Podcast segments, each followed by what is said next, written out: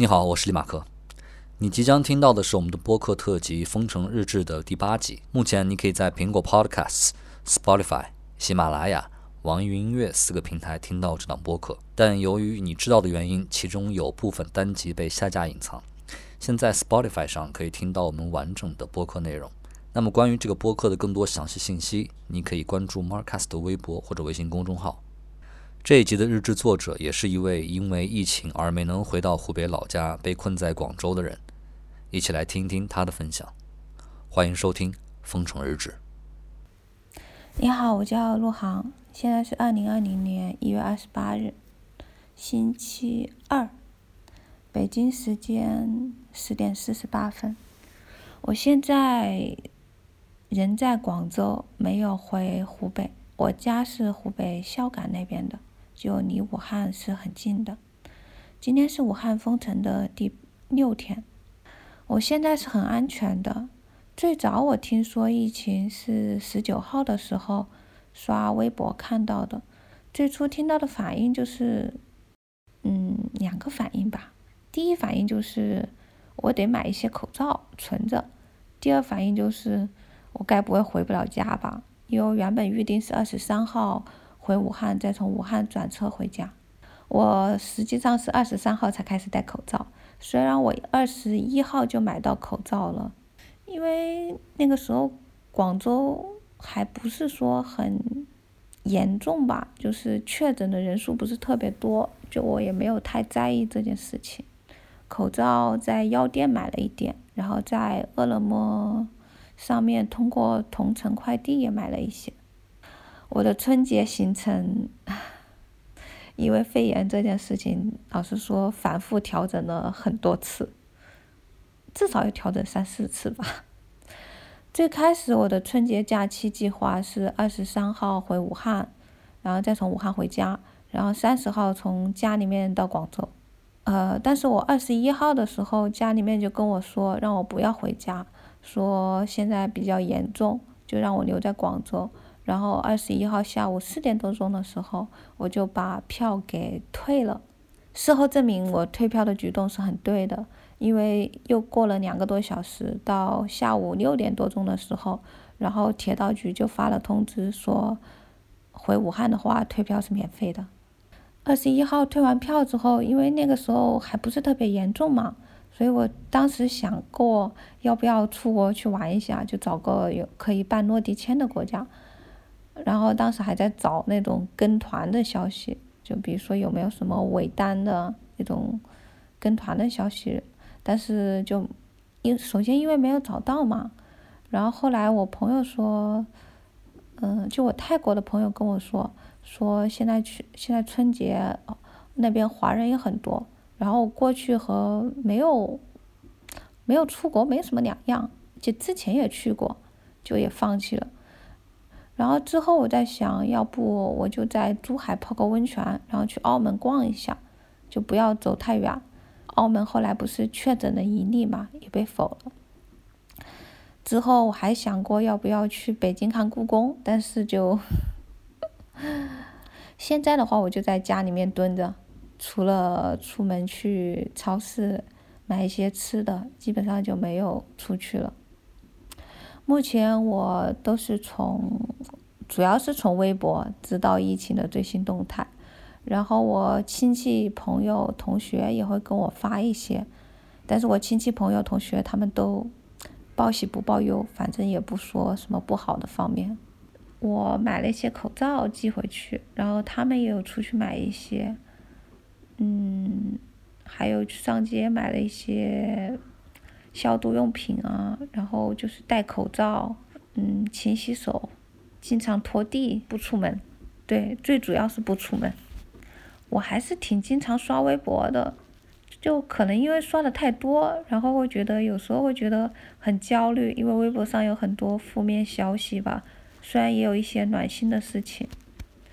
我看过最暖心的一条微博是讲的湖南的一个。人他之前在口罩厂打工，然后口罩厂没有钱给他发工资，就给了一万五千个口罩他。这次疫情爆发之后，他就把这一万五千个口罩全给捐出去了。这新闻让我觉得非常暖心，当然也让我觉得非常的可惜，不知道能够帮助人家什么。因为这一万五千个口罩是人家的工资啊，两万块钱，我觉得一定得让他拿到，就不能够欺负老实人。但现在也不知道有什么途径能够帮助人家。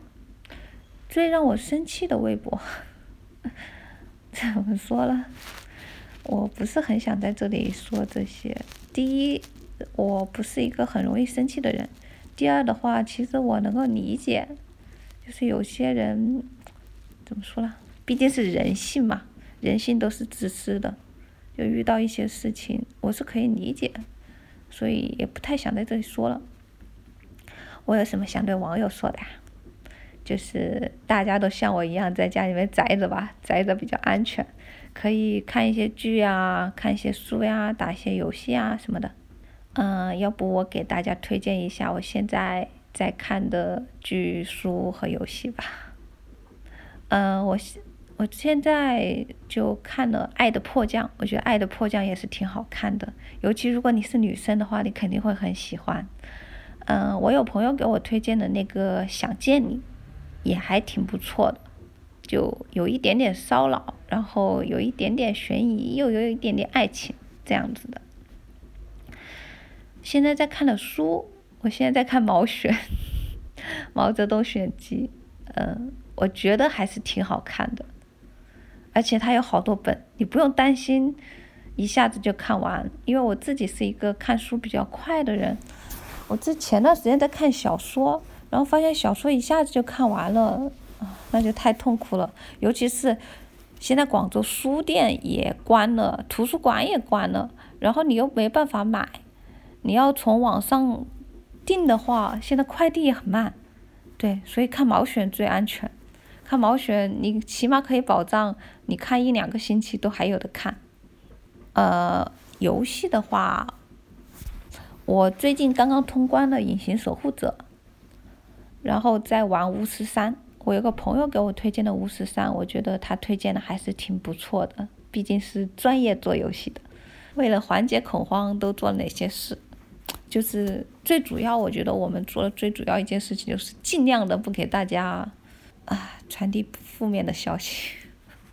其实我还是希望大家说，我的亲戚朋友们能跟我说一些真实的情况。现在我不管问什么，他们都说家里面没事，家里面没事。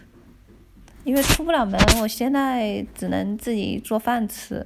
之前上班的时候，可能我一个星期就只会做一两次饭吧。现在每天都做，然后换着花样给自己煲汤、做饭。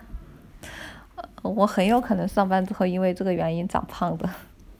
目前我还没有收到公司发来的延期开工的通知，不过听领导说他们现在正在讨论这件事情，应该这两天就会发出来吧。我个人来说，我还是挺不想延期开工的，因为我在放假之前就很忙，然后有一些事情就已经答应了国外，我会在。一月三十一号就给人家回复，然后现在如果延期开工的话，我就给不了回复，就很尴尬呀。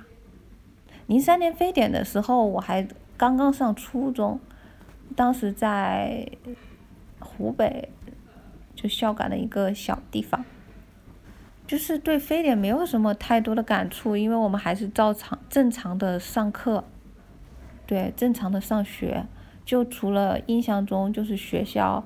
卫生做的特别勤快，每天都在拖地扫地，每天都在拖地扫地。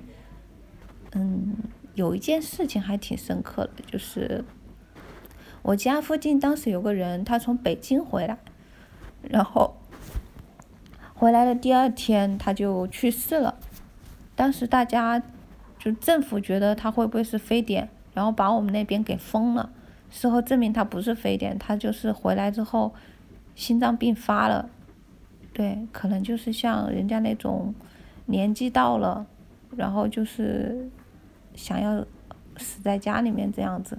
对他心脏病发去世了，所以封了几天之后又解封了。这件事情我印象还比较深刻吧，因为就是这次疫情的爆发有没有让我意识到什么问题，让我反省平时不曾注意的事情。怎么说呢？让我意识到第一件最重要的事情就是健康平安是非常重要的。我之前算比较拼的一个人，就也不太在意身体这方面，很少去主动的锻炼身体，很少主动去健身。呃，基本上如果去运动的话，也都是被朋友们拉着去的。呃，这次之后我肯定会非常的注意锻炼，至少要提高免疫力。这次疫情其实让我，就是能够让我明白一些事吧，就能够发现。谁是自己真正的朋友，就会关心自己、在意自己的人，还是非常感激的。当然，也有一些我原本以为关系很好的人，嗯，有在朋友圈发一些让我觉得很难受的事、很难受的话，我也都看着，但也说不了什么吧。就我觉得这件事情。可以让我更了解人性是怎样的吧？有没有什么其他想说的话？没有什么其他想说的话，我就想说，大家像我一样宅着吧。疾病的话，疫情的话是肯定可以过去的。最重要的，最重要的还是自己和家人吧。